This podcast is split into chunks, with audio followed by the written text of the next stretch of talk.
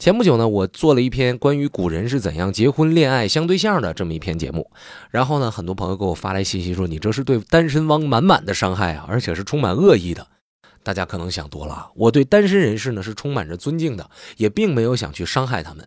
不过呢，既然朋友们提出来说我自己受伤害了，那我就送给大家一点礼物。尽管中国人的传统观念里面认为先成家再立业，这是标准的成人的顺序，但是事实上呢，我们放眼世界，在世界上有许许多多终身未婚的名人，他们同样立了业，同样成了名，同样也用他们的实际行动改变了这个世界。那么，他们都是谁呢？欢迎收听《施展侃历史》。如果要提到这些一辈子未婚的名人，那我们一定跑不掉柏拉图。没错，就是那个不管你了不了解哲学史，你都一定的听说过那种用精神去恋爱的大哲学家柏拉图。是不是觉得特别的讽刺？靠恋爱这件事情出了名，结果自己还单身一辈子。其实我要告诉给大家说，柏拉图真正出名的地方，并不是因为他的那个什么什么恋爱方式，其实他是一个哲学家，而且他的观点深刻地影响了西方的政治哲学。在公元前四百二十七年的时候，柏拉图出生在雅典的一个贵族的家庭里边。这种出身意味着什么呢？那就是如果柏拉图愿意的话，他就可以拥有令人羡慕的家庭。拥有体面的工作，拥有不菲的收入和相当的社会地位。用今天很流行的一句话来说，就是他生下来这步就已经给他铺好了。但是偏偏造化弄人，年纪并不大的时候，他认识了著名的哲学家苏格拉底，两个人成为了非常要好的朋友。公元前三百九十九年，二十九岁的苏格拉底被十分含糊的控告。不信上帝和腐蚀雅典青年而遭受审讯，最后被判处死刑。苏格拉底的死给柏拉图带来了非常大的冲击。他曾经称呼苏格拉底为我所知道的所有人中最聪明、最正派、最优秀的人了。当然了，我们说这是柏拉图的看法。至于苏格拉底到底是怎么回事有兴趣的朋友可以自己上网上去查一查。总而言之呢，我们说的是苏格拉底的死对柏拉图的影响。这个影响是什么呢？有两点，其一就是他离开了自己的故乡雅典；第二，那就是他在此后的日子当中长期的厌恶民主政体。柏拉图离开雅典的时候，大概是三十岁左右。他在外边一直晃了十多年，四十的时候回到了雅典，并且在那里呢创建了一所学校，叫做柏拉图学园。从此以后的大部分时间，柏拉图基本上都是在雅典度过的。时间用来做什么了呢？写一写书籍呀，啊注一注哲学的论著啊，然后传授一下哲学的学说。柏拉图最有名的弟子是亚里士多德。亚里士多德十七岁的时候来到柏拉图学园，他是慕名而来的，就想拜柏拉图为老师。可是这时候柏拉图已经六十岁了。柏拉图是在八十岁的时候去世的。他的一生大概写了三十六本书，而其中这大部分呢都是关于政治和关于道德问题的，也有一些呢是写的是神学和玄学的事儿。虽然柏拉图最出名的地方就是精神式的恋爱啊，有这么一个词儿嘛，叫柏拉图式的恋爱。但是最为重要的影响是他的那本《理想国》，这是一本宣扬政治思想的书。从书名上我们就能看得出来，他在这个书里边写入了自己的理想的社会观点。在柏拉图看来，最好的政体就是贵族政体。但是呢，他的这种说法呀。并不是说贵族要世袭，因为只要世袭了，那肯定就意味着腐败，意味着无能，意味着不劳而获。他提倡的这种贵族政体是什么样子的呢？他说要选贤任能，在国里边选择出最优秀的、最聪明的人来治理我们这样的国家。那么怎么选呢？当然不能够通过公民投票了，因为这种票是可以会买的。那要通过什么样的方式呢？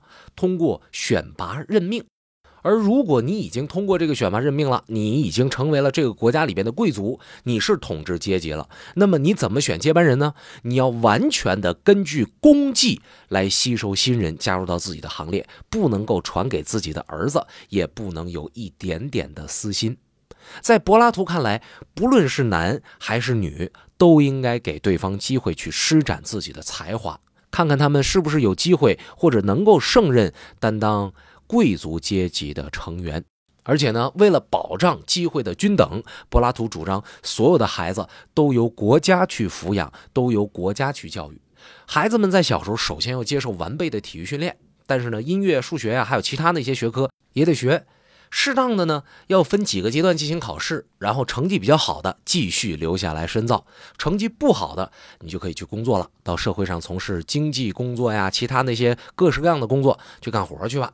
然后你的学习呢，要一直持续到三十五岁，你要用自己的实际能力向大家证明你已经精通了所有的理论。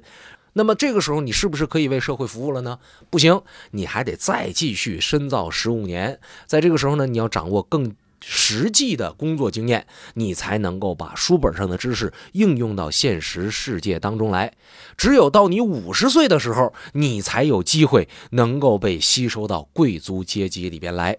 而且呢，在吸收你之前，还必须得有一个前提，那就是你一定要明确的表示出我会把民众的幸福放在第一位，我才能够成为贵族阶级。按照某些人的理论，千里当官未发财，是不是说他到五十岁的时候才能够真正的享受财富呢？也不对。按照柏拉图的想法啊，成为这种贵族阶级，你成为国家的领导者的时候，有一个要求，就是你不能有太多的钱，你只能拥有很少很少的个人财产，而且你不能够有私人的房屋，更不能够有私人的土地。在金银这方面呢，你既不能够拥有金子，也不能够拥有银子，更甚一步的是，你不能够有各自的家庭。你的生活要和你的同事们在一起，你要共同的进餐，要共同的在一起工作和生活。听起来实在是太理想化了，好像只能在电影当中出现。对啊，人家柏拉图早就告诉给您，我这个是理想国。怎么样？这是一个最初的单身。啊，最著名的、最早的单身男子，他的著作一直影响了好多好多个世纪。我们要说的第二位虽然是单身，但是也改变了世界的名人是尼古拉·哥白尼。这个人实在是太有名气了。上中学的时候我们就学过，这位是文艺复兴时期波兰天文学家、数学家。那么哥白尼伟大的地方是在哪儿呢？大家都知道是日心说。如果说单纯的去讲日心说，就是跟大家讲太阳是这个宇宙的中心，地球它不再是宇宙的中心了，只是提出这么一个学说，不能够证明哥白尼的厉害，不能够证明哥白尼的伟大。我们得看一下他所处的这个时代，哥白尼所在的是个什么时代呢？他生在十五六世纪的欧洲，那个时候欧洲也正在转型。除了政治经济的变革之外，文化呀、科学上啊也有一些反应。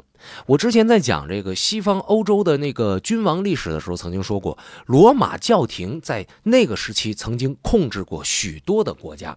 这带来的一个结果是什么呢？圣经就是当时最至高无上的真理。凡是归顺了圣经和圣经说的一样的事儿，对的啊；凡是和圣经不一样的事儿，那都是异端学说。你要是出现了异端学说怎么办呢？全部都得处以火刑。有一句话叫做“好汉不吃眼前亏”啊，真正能去捍卫科学的能有多少人呢？在当时，许多的学说都被歪曲或者是给阉割掉了。一旦某些问题提出来，它有可能和圣经相悖，那么回答他的人，不管你是什么样的身份，他总是要考虑许多的啊。于是就出现了这样的情况：一问啊，你对这个事儿怎么看？我没看法啊。问第二个，你对这个事儿怎么看？我不知道。第三个人啊，你对这个事儿怎么看啊？大人你怎么看？我怎么看？就是在这种情况之下，出现了哥白尼，而且呢，他勇敢地站出来说不对，圣经上说的不对。当然，哥白尼呢也并没有说直接大胆的去挑战，说我就一定要打倒你，我说的有多么的对，你说的有多么的不对。他是很有计策的，在完成着自己的著作。大概在四十岁左右的时候呢，他开始在朋友当中散发一些简短的手稿，然后跟这些人去讲述自己有关于日心说的看法。后来，他用了很长的时间写了那部著名的《天体运行论》。但是由于哥白尼实在是太小心了啊，尽管他讲课的时候所说到的一系列的自己的观点，并没有遭到当时教皇的反对，但是他为了害怕这个教皇能够对他下手，所以他在书写完之后都没敢发表，一直到他快七十了，这才想，哎呀，反正人活七十古来稀，我估计我也活不了多少年了，干脆吧，我把这东西发表了得了。这才把这个手稿交到了出版商那儿，一直等到一五四三年的五月二十四号，哥白尼都已经这个生病垂危了，都快死了，这才收到了样书。但是这个时候，他已经没有能力把这书再打开看看了，只是摸了摸书的封面，哦，知道这是我写的《天体运行论》，我这一口心愿啊。哎，怎么叫一口心愿？我这一个心愿，这就可以了了，便与世长辞，享年七十岁。这是哥白尼，他也是一个单身。各位朋友们，说实话，为了这期节目，我翻了翻我初中时候的课本，你知道吗？当我把这课本当年合上的时候，我从来就没有想过，我有生之年我还会再打开它。所以，为了做节目，我付出了多少啊？我童年发的誓，这辈子再也不碰这书了。还是为了大家，为了这节目，我破坏了自己的誓言。所以在您听的这期节目的时候呢，你不妨给我个赞吧，啊，告诉我你在听，你已经听进去了。接下来我们要说的这个名人，也是一位单身人士，而这个人的名字实在是太如雷贯耳了，他就是雷奥纳多·迪皮耶罗·达芬奇。他是欧洲文艺复兴时期的天才，他的天才体现在发明，体现在绘画，体现在科学研究上。现代的学者称呼他为文艺复兴时期最完美的代表。他的画作《蒙娜丽莎》是现在巴黎卢浮宫的三件镇国之宝之一。除此之外呢，人们对于达芬奇的兴趣还停留在他在力学、在天文、在物理、在科学、在机械、在密码和机器人研究和机械车研究和医学方面的、考古方面的、建筑方面的、军事方面的、水利方面的、地质方面的、艺术创作方面的等等等等若干项研究。除此之外，他还有哲学和思想层面的。我们不禁纳闷了，就算他是一个单身，他也得是个天才啊！这么样的人，他怎么能够做得到的呢？我们在查阅他的资料的时候呢，忽然发现了一个好玩的事儿。这个在达芬奇的相关资料里面有一条近乎于啊，在我看来近乎于玄学的研究，那就是达芬奇创造出来的睡眠方式。这个睡眠方式和普通人的睡眠方式呢就不太一样。一般我们来讲呢，就推荐成年人的睡眠。大概应该在八个小时左右，可是呢，像达芬奇这种惜时如金的人，他也要是按照八个小时的睡眠的时间的话，我估计很难能够达成我刚才所说那一长串的成就。所以呢，他搞了一种定时睡眠，就是通过对睡和不睡的硬性规律性的调节，来提高时间的利用率。说起来，这个方法也比较简单，那就是每工作四个小时，睡上二十五分钟。朋友们可以来算一下，如果用这种睡觉方式的话，一天一宿你花在睡眠上的时间一共也没多少。传说当中，达芬奇就通过这样的方式获取了更多的时间进行工作、进行学习。那这一条说起来。好像特别不符合科学规矩，是吧？哎，关键是呢，网上什么东西都有。他还有两条佐证的信息，说有一个意大利著名的生物学家，名字并不重要了，因为我们查也查不出来。说这个人呢，按照达芬奇的方法，对一位海员进行了长达两个月的类似的睡眠实验，结果呢？在实验结束之后，他们搞了一个测试，这个受测试人的这个逻辑思维能力和记忆运算能力等等等等一系列大脑的功能完好无损，然后得出一个结论，说达芬奇的睡眠方法不仅能够满足机体代偿功能的需要，而且。还给我们开辟了一个全新的领域，那就是人类的生理潜力有无限广泛的发展前景。我们为什么要把有限的时间放在这个无休止的睡眠之上呢？这是其中一个佐力。还有另外一个佐力，说是什么呢？说二十年前有一位作家啊，有一位画家，也按照这个方式进行了亲身的实验，并且已经证实了这种东西确实有效的。但是呢，就像是管减肥的那些方法一样。就是你一段时间之后，它反弹了，没到半年的时间，这位画家又回到正常的八小时睡眠上来。于是就有人去采访，说：“为什么你会回来呀？原来那个不挺好吗？”结果这画家就说了：“我可能不是天才吧，所以我我不知道我多出来这时间我应该怎么办，我应该干点什么。”其实本来我看到这个睡眠方法的时候，我也蛮感兴趣，我也特别想尝试一下。但是后来一看，居然有实例，还居然有现身说法，然后又给了一个结果。我就发现这个事儿肯定不适合我，因为我肯定不是不睡觉的天才，反而呢，我很有可能是那种睡觉的天才。好，说到这儿的时候，我们进入了主题。达芬奇也是一位单身人士，当然了，至于他为什么单身这个事儿呢？呃，这有各式各样的传闻，但是不管怎么样，达芬奇没结婚。好，接着说下一位影响世界的单身人士。之前说了那么老多男的啊，接下来我们来说一个女的，女单身，她就是英国的女王伊丽莎白一世。说到这儿的时候，我想问一下，有多少朋友和我一样，曾经认为伊丽莎白二世就是伊丽莎白一世的女儿呢？我相信一定有不少，对吧？如果你是这样想的话，麻烦在微信公众号里举个爪。找到我们微信公众号的方式非常简单啊，手机微信搜索中文实名“施展侃历史”，诗是诗情画意的诗，展是大展宏图的展。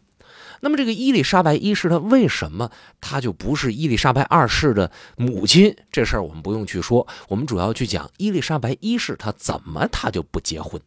伊丽莎白一世生于一五五八年。故于一六零三年，她是英国都铎王朝的第五位，同时也是最后一位君主。因为她终身未嫁，所以被称为童贞女王。伊丽莎白一世即位的时期呢，英格兰处于内部因为宗教而分裂的混乱的一个状态。但是伊丽莎白一世不但成功的保持住了英格兰的统一，而且在接近半个世纪的统治当中，使英格兰成为了欧洲最强大、最富有的国家之一。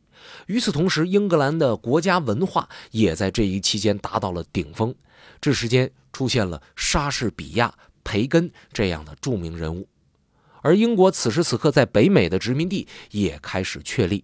由于这些以上的功绩，伊丽莎白统治时期在英国历史上被称为伊丽莎白时期，也被叫做黄金时代。听起来呢，这好像又是一个为了权力、为了国家，我终身不娶、终身不嫁，我要维护我皇位的这么一个故事。但是事实上啊，哪有一个人生下来就愿意选择这种孤孤单单的生活呢？他一定是被迫而为之啊。其实呢，伊丽莎白的家庭非常的棒，她是亨利八世和他的第二个王后安妮·柏林唯一幸存的孩子。由于他的父亲母亲是按照新教的教规结婚的，所以天主教认为呢，伊丽莎白是一个私生女。但是伊丽莎白在出生的时候就被指定为是王位继承人了，而她那位同父异母的姐姐玛丽被定义为是她的服侍者。但是倒霉就倒霉在，在伊丽莎白三岁的时候，她的母亲被判刑被处死了。然后呢，亨利八世就和他的第三个王后简西摩生了一个男孩爱德华。按照这个世界上男人们喜新厌旧的特点，呃，新生下来的这个男生爱德华呢，就成为了未来的皇位继承人。而伊丽莎白也好啊，玛丽也好啊，都变成了爱德华的服侍者啊，变成了爱德华的佣人。好在呢，亨利后来的王后们对这俩公主关系都不错。亨利本人呢，也没有在宫廷之中上演那种非常狗血的剧情，他也比较关注这两个女儿的成长，所以无论是伊丽莎白还有玛丽，他们两个人都受到了非常良好的教育，并且拥有可靠的朋友和同龄的伙伴。等到伊丽莎白的父亲亨利八世去世之后，他最后的那位王后凯瑟琳就嫁给了另外的一个西摩。这个西摩呢，就是原来的那个皇后简西摩的兄弟，也是新国王爱德华六世的舅舅。所以你看，英国王室是很乱的啊。那个王后她还能够再嫁，你这种事情你在中国是很难想象的。然后这个新任的国王的舅舅，呃，过去后妈的现任老公，他们就开始抚养伊丽莎白。这个时候，年轻的伊丽莎白呢，已经出落得非常漂亮了。等到前任的王后凯瑟琳死了之后，这位西摩就想娶伊丽莎白为妻，但是呢，不幸卷入了一次权力斗争，也给弄死了。所以伊丽莎白失去了嫁给一个老头的机会。伊丽莎白后来的人生道路也是比较坎坷。她的兄弟小爱德华在世的时候，呃，伊丽莎白的地位是比较稳定。但是爱德华后来死了。他死了之后，王位让伊丽莎白的姐姐，也就是玛丽给夺走了。玛丽呢是一个虔诚的天主教徒，而伊丽莎白呢，她是一个新教徒。那我之前说过，整个英国它都在这两种教派的呃撕扯之下变得很混乱、很撕裂。那在贵族里边同样也是这个样子的。所以呢，玛丽就要求伊丽莎白说：“你得跟我信我的那个。”伊丽莎白说：“那行行行，我跟你信，我跟你信，你牛掰还不行吗？”但是杨凤因为表面上虽然说我相信你啊，我信你那个，但是事实上呢，仍然坚守着自己的信仰，所以玛丽对这件事情非常的不高兴。有那么一段时间，就把这伊丽莎白关到伦敦塔里边。但是伊丽莎白挺过来了。紧接着又没过了多久，玛丽挂了啊，死了之后呢，没有孩子呀，怎么办？这回谁来继承呢？伊丽莎白就顺利的成为了合法的王位继承人，并且在一五五九年的一月十五号，在西敏寺被加冕为女王。但是，尽管她被加冕为王了，她的这个地位仍然是很不稳定的。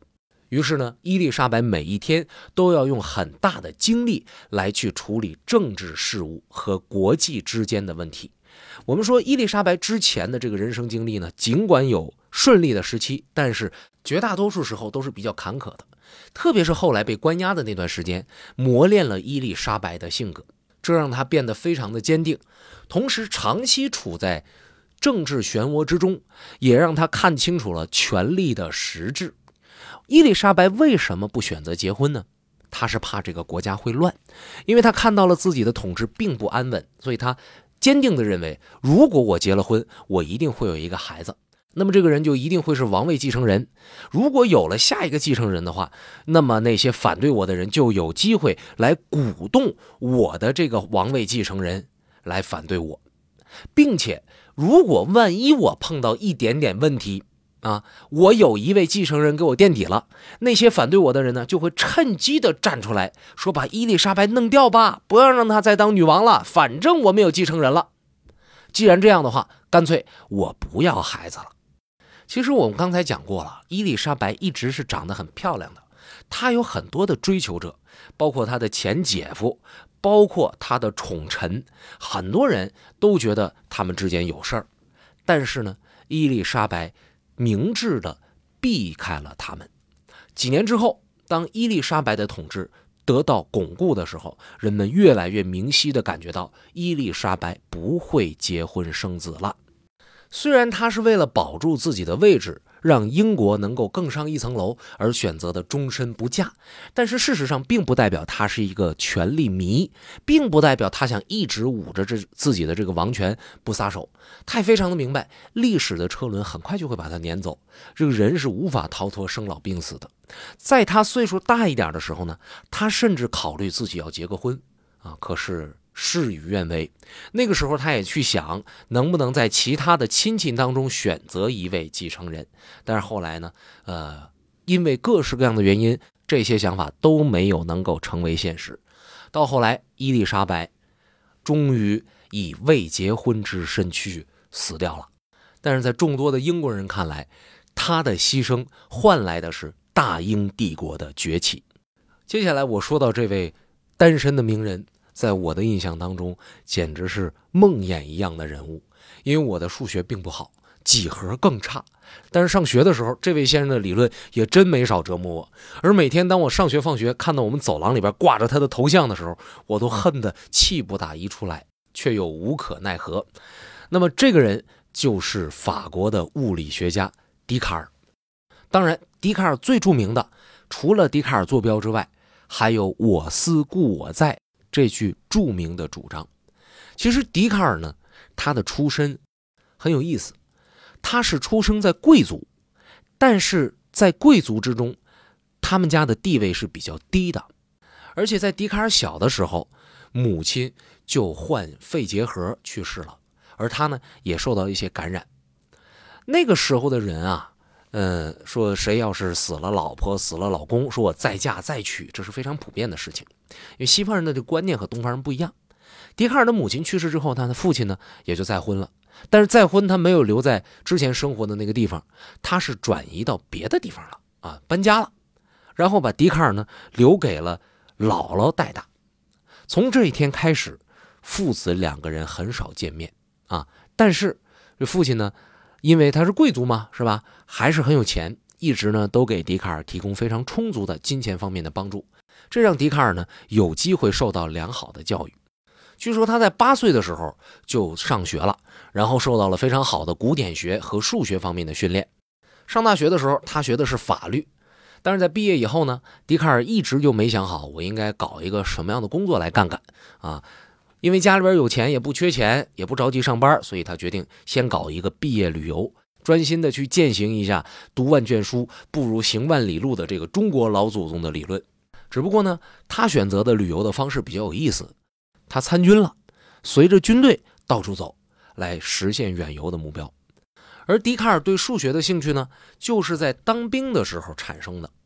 事情是这样的，有一天呢，他到出去溜达去，啪啪走，结果呢，啪啪肘子这词儿我已经多少年不用了，就看到军营的这公告栏上有一堆字，还有一堆数字，啊，他就弄不明白这干嘛呢？哎，就让他一位朋友给他翻译。这朋友一看啊，这是。呃，弗莱芒语这里边是一个数学问题啊，那这讲的是什么呢？这朋友就给他翻译了一遍。笛卡尔的这个朋友啊，在数学和物理学方面不错啊，所以他给笛卡尔翻译的时候呢，不仅仅把这个题面翻译了，也把如何解答给讲了一遍。哎呀，这笛卡尔一看这是碰着宝了，这玩意儿太有意思了，于是就虚心的向这位朋友学习。等到笛卡尔退伍了之后呢？他就在荷兰居住了，并且一住就是二十多年。在这个期间，笛卡尔专门的进入了哲学研究的领域，并且逐渐的形成了自己的思想。他在荷兰也发布了许多的重要的文集，包括《方法论》啊、《形而上学的沉思》啊、《哲学原理》啊等等等等。不知道是不是因为小时候爸爸妈妈离婚的阴影，影响了笛卡尔的生活上的选择。他一直也没有结婚，只是在四十岁的时候呢，和他家里边的佣人海伦同居了，并且呢生下了一个女儿。但是没想到，不幸的是什么呢？这个小姑娘在五岁的时候夭折了，这让笛卡尔心里边非常的不舒服。公元一六四九年的九月，瑞典女王克里斯蒂娜很仰慕笛卡尔的学说，邀请他到斯德哥尔摩去讲学去。但是啊，瑞典是比较冷的，所以笛卡尔呢本身岁数就大了啊，结果很不幸，在这块熊、冰雪和岩石的土地上染上了肺炎，嗯，第二年就去世了，享年五十四岁。而这位把笛卡尔邀请到斯德哥尔摩宫廷里边讲授哲学的瑞典女王克里斯蒂娜，她也是个单身，也是我们要说的一个名人。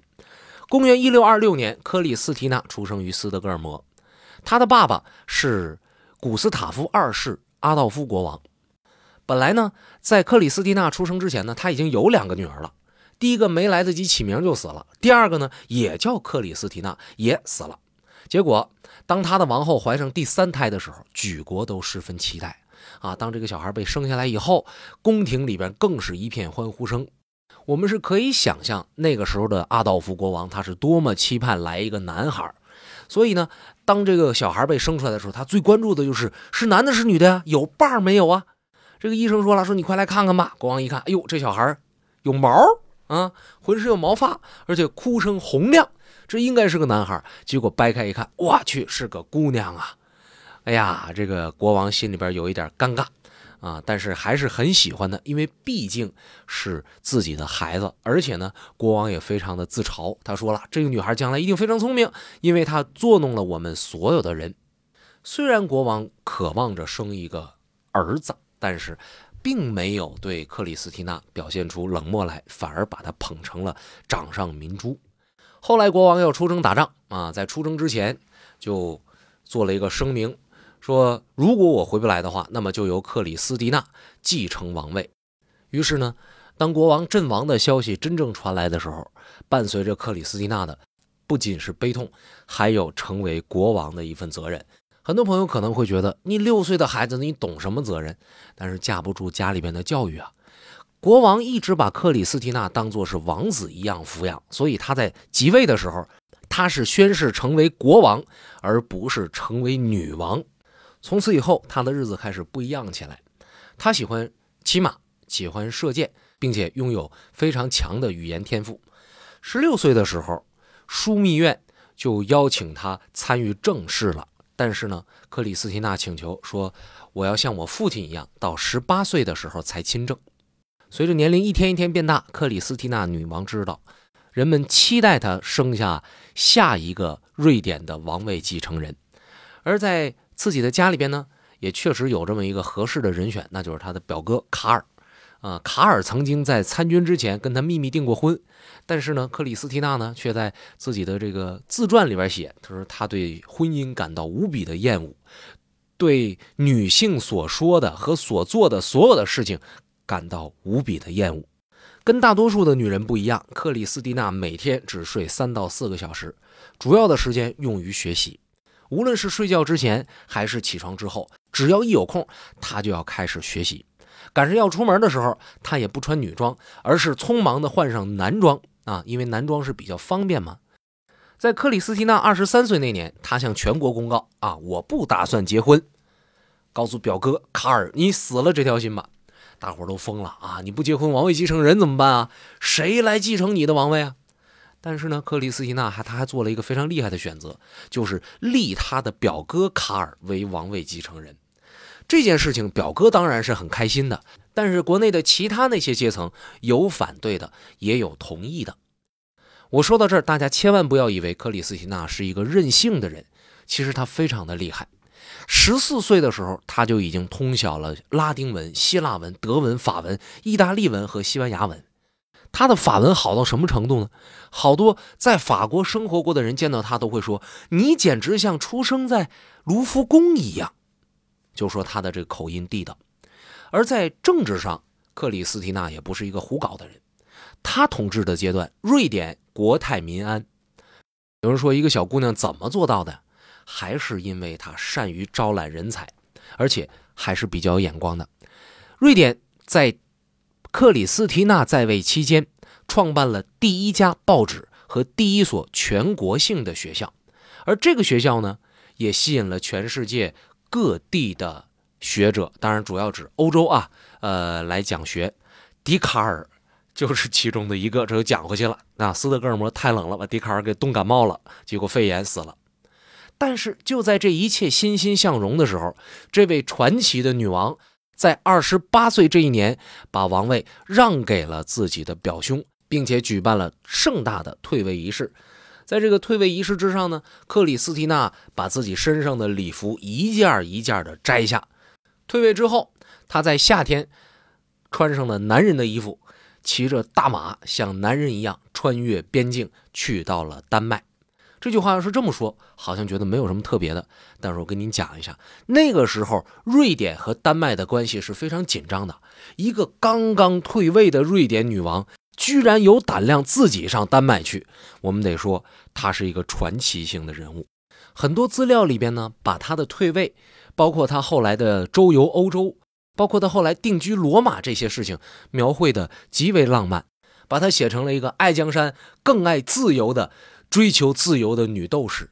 但是事实上，真正的历史不是这样的，退位那也是很勉强的。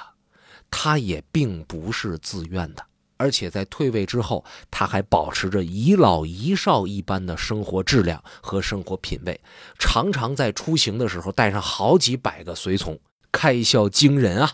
而且据说呢，欧洲有一个贵族，因为他时不时来做个客，就为了招待克里斯蒂娜，差点没招待吐血，差点没招待破产。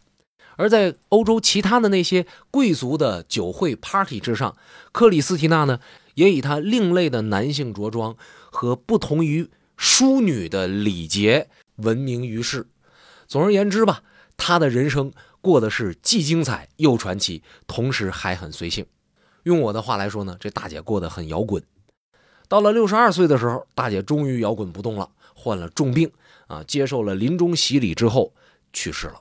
也许您觉得克里斯蒂娜她不算是一个有名的人，她单身也只是个人的选择而已。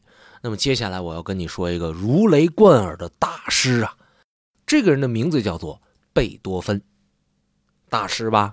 哎，他也是单身。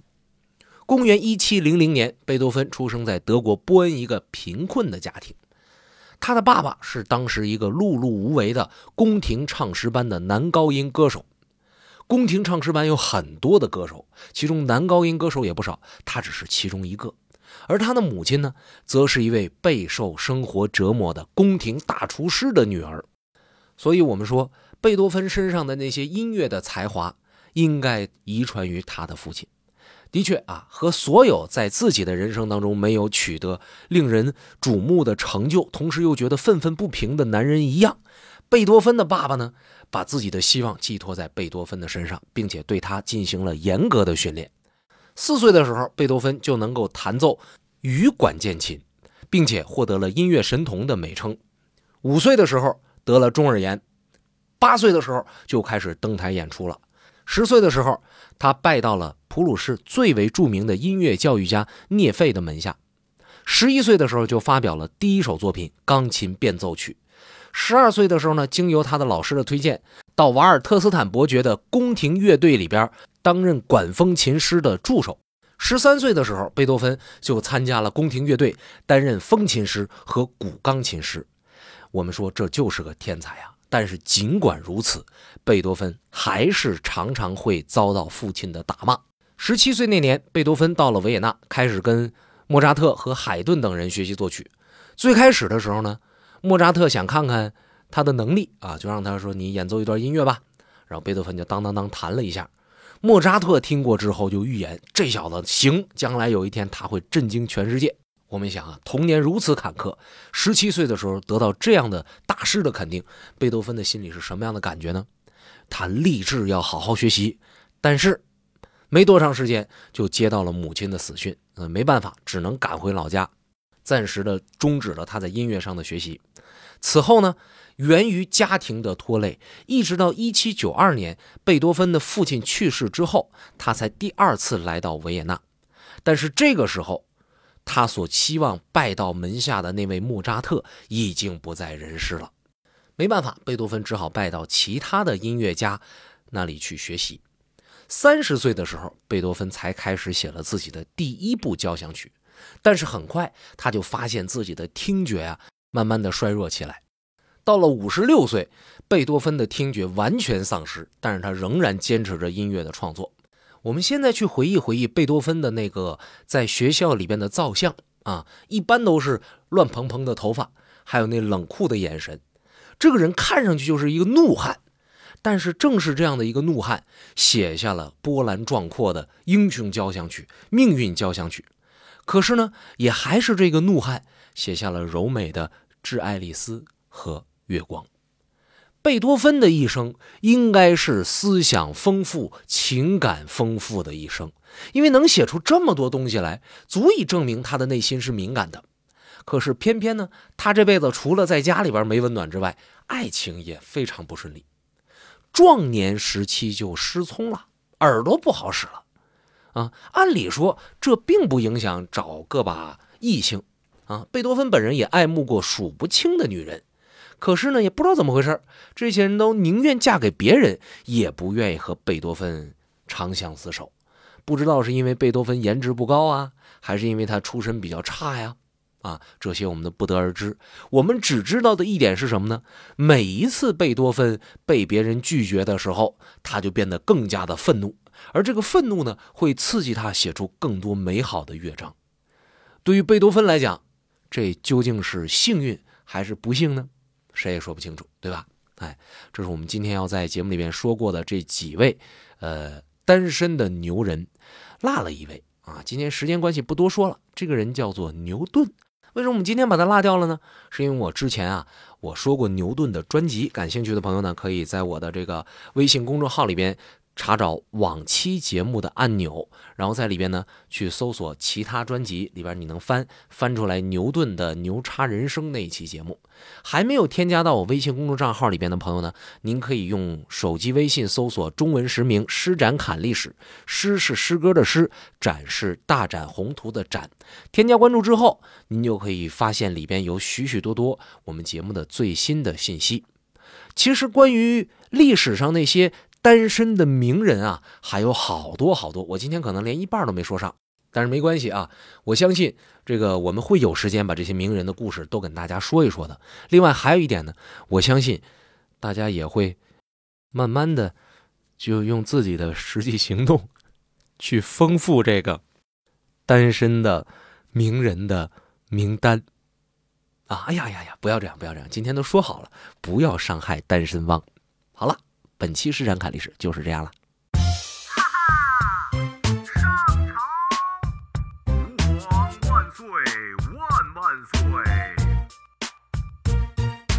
往事斑斑堆在树岸，重如覆水难收。世间百态，天在口角，何止生旦净末丑？说破了，古今方如一池春水被吹皱。又怎问残酒后，是否海棠依旧？滚滚长江东逝水，你有我有全都有。敢问路在何方？一切都在脚下。暗淡了，刀光剑影远去了，鼓角争鸣，是谁在你耳边描述这鲜活的面容？海阔天空，评说是非，功过方寸之地，演绎风生水起。打开广播，锁定一百点一，这是我在说话，这是施展。看历史。